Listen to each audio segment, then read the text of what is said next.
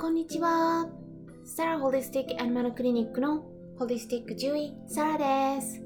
本ラジオ番組ではペットの一般的な健康に関するお話だけでなく、ホリスティックケアや地球環境、そして私が日頃感じていることや気づきなども含めて様々な内容でイギリスからお届けしております。10月31日にスタハロー2020ということで、スタンド FM の方で動物の気持ちについて考えてみるお話を取り上げたんですが、今回はもう少し掘り下げて、イギリスと日本におけるペット事情の違いとか動物福祉についてお話ししていきたいと思います。まあ、今回ね、開催されたイベント、スタハロー2020はハロウィンにちなんで開催されたんですね。まあ、イギリスでも花火が打ち上げられていました。日本はどんな感じでしたか？ハロウィンっていうのはもともとは古代ケルト人の伝統から発生したイベントだと言われていて、まあ、イギリスよりも最近はアメリカの方でお祭りが盛大に行われる印象があるんですけれども、まあ、イギリスでも去年は子供たちがね家の周りをね回ってきてうちの方でもね Trick or Treat っていう声が聞こえたりしていました。でもね今年はそういった子供たちは来なかったんですね。イギリスではねもうやっぱ新型コロナウイルスの感染者がすっごく増えてきてしまってちょっとそれどころじゃないっていう感じで。あの医療費の100%の全てが国で賄われているんですね。なのでこれ以上増えたらちょっとまずいということでもうついに11月5日から再びロックダウンに踏み切ることが決定してしまいました。まあそんな感じなんですけれどもねちょっとイギリスのお話をねしていきますとね皆さん RSPCA という団体をご存知ですか？まあペットを飼っている方とかね結構知ってる方多いんですけれども、まあ、以前もねお話ししたところですが日本語でお話しすると英国動物虐待防止協会という団体でまあ名前を聞くとねなんか難しそうと思う方もいらっしゃるかもしれないんですがイギリスの非営利団体で動物福祉の考え方を広めるために立ち上げられた世界最古最も古いそして世界最大の団体と言われています。設立されたのが1824年なのでもう今から200年以上も前ということになりますから本当に歴史が深いんですね。でこの団体から同じように他の世界中の国々まあアメリカとかオーストラリアなどの国々でも立ち上げられたのがあるくらいうん、世界的にこう広まってね大きな影響を与えている団体になります。で事前事業として行っているのはペットのことだけではなくて家畜とか野生動物実験動物たちの動物福祉のことまで含むんですね。なのですっごくね幅が広いんです。で名前にもあるように動物虐待これを減らすための活動を行っているんですが、まあ、その中にペットの過剰な生産をなくすことっていうのも含まれているんです。過剰な生産っていうのはまあねよく日本でも行われていることでえペットショップとかね悪質な繁殖業者によって無理やり子犬とか子猫などのペットを産ませてもう増えすぎてえー、売り切れなかったら残ったものは殺処分、まあ、殺してしまうということなんですね。これがね本当に多くて、うんまあ、この辺もねあのイギリスペットショップはまあもう禁止になったんでねないんですけれどもただ裏のところでねあの人知れず殺されてしまってる子たちも結構いたんですね。この辺りの取り締まりも行っています。うん、で今年2020年はもうイギリスのペット産業にとっても大革命が起きていて、まあ、今もねちらっとお話しましたが4月から完全にペットショップによる子犬子猫の販売が禁止される法律が発行されたんですね。うん、これはすっごいことです。でねこの法律の名前はひどい繁殖業者によってケージの中から出られなくてもうお散歩も全然してもらえない状態で背骨も曲がってしまって無理やり子犬を産まされて、うん、何回もですねで短い一生をね終えたキャバリアのワンちゃんがいるんですね。その子の名前ルーシーを取ってルーシー法と言うんですけれどもその法律ということで、 Lucy's Law という名前が付けられましたで動物虐待っていうと皆さんねあのなんか動物を殴ったり蹴ったりして あの傷つけるとかそういう体罰を思い浮かべる方が多いと思うんですけれども必ずしもそうではないんですね。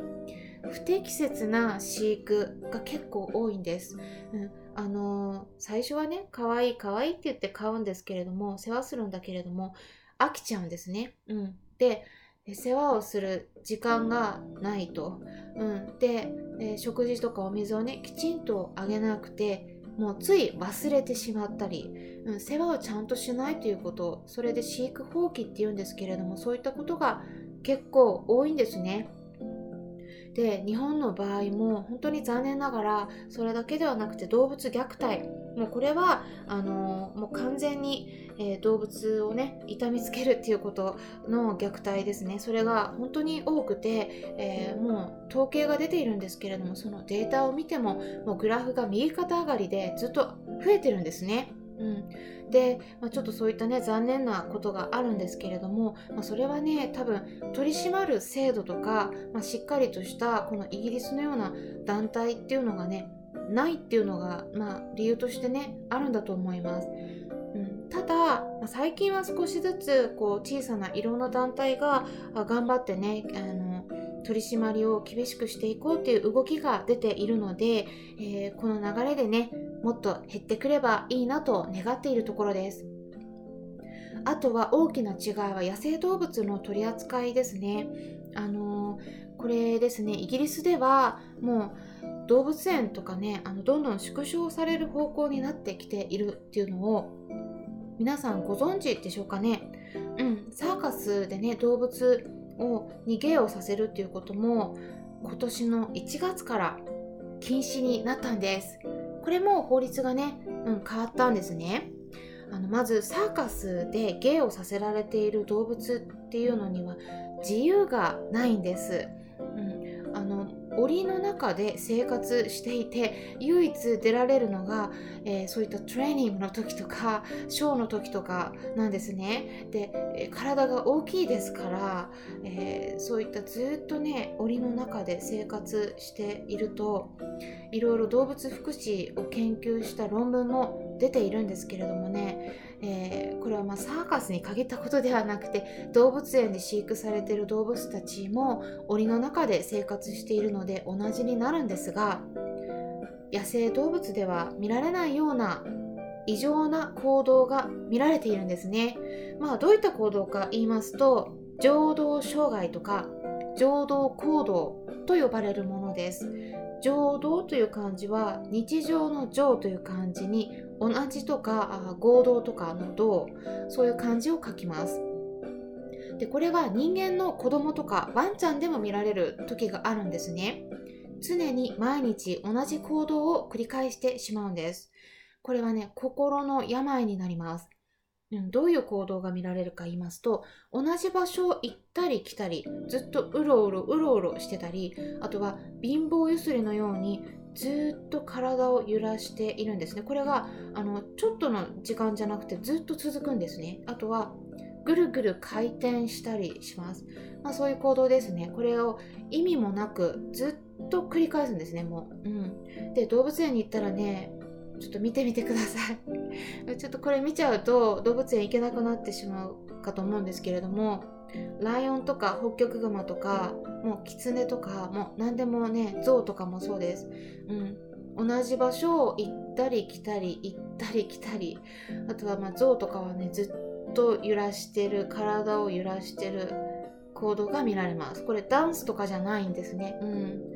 もう目を見るとねあのなんか頭が空っぽな感じなんですこう目目がうつろなんですようんであのそういったね感じで狭いケージの中でねもうこれ何年も生活するとちょっとね退屈でも仕方なくなってくるんですねこれ想像すればねわかるかなと思うんですけどで水族館のシャチとかイルカでも同じような行動が見られてます。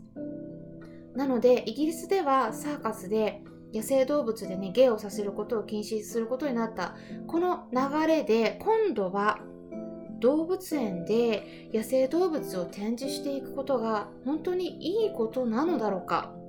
こういう疑問が出ているんですね、うん、ちょっとね縮小していった方がいいんじゃないかってそういう動きが出ています。